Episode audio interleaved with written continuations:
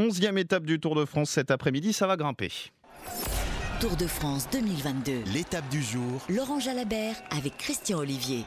Rebonjour messieurs. Rebonjour à toutes et tous, Laurent Jalabert, rebonjour. Bonjour. Après votre carnet de route, journal de 8 heures, Laurent Jalabert, présentation de la 11e étape du Tour de France, mais surtout la première grande et belle étape des Alpes. Oui, c'est une des étapes phares de ce Tour de France, celle-ci et celle de demain qui arrivera à l'Alpe d'Huez. Mais aujourd'hui, on va parler déjà de ce qui attend les coureurs. Albertville, col du Granon, Serre Chevalier, 151 km 700, avec 4 grands prix de la montagne répertoriés. Plus on avance dans la course, et plus c'est dur. 48 km de plat pour prendre l'échappée, peut-être. Les lacets de Montvernier que nous avons déjà gravis dans le Tour de France, c'est très dur, c'est pas long, mais c'est un chantier. Et ensuite, on enchaîne Télégraphe Galibier, c'est 35 km d'ascension, avant de basculer à pleine vitesse dans la vallée pour attaquer le col du Granon, qui a été monté une seule fois en 1986, col du Granon que j'ai reconnu au mois de septembre, lorsque j'ai appris que le Tour de France allait y poser ses valises. Eh bien, croyez-moi, c'est vraiment très très très difficile. À mon sens, c'est bien plus dur que l'Alpe d'Huez. Il n'y a pas de rupture de pente.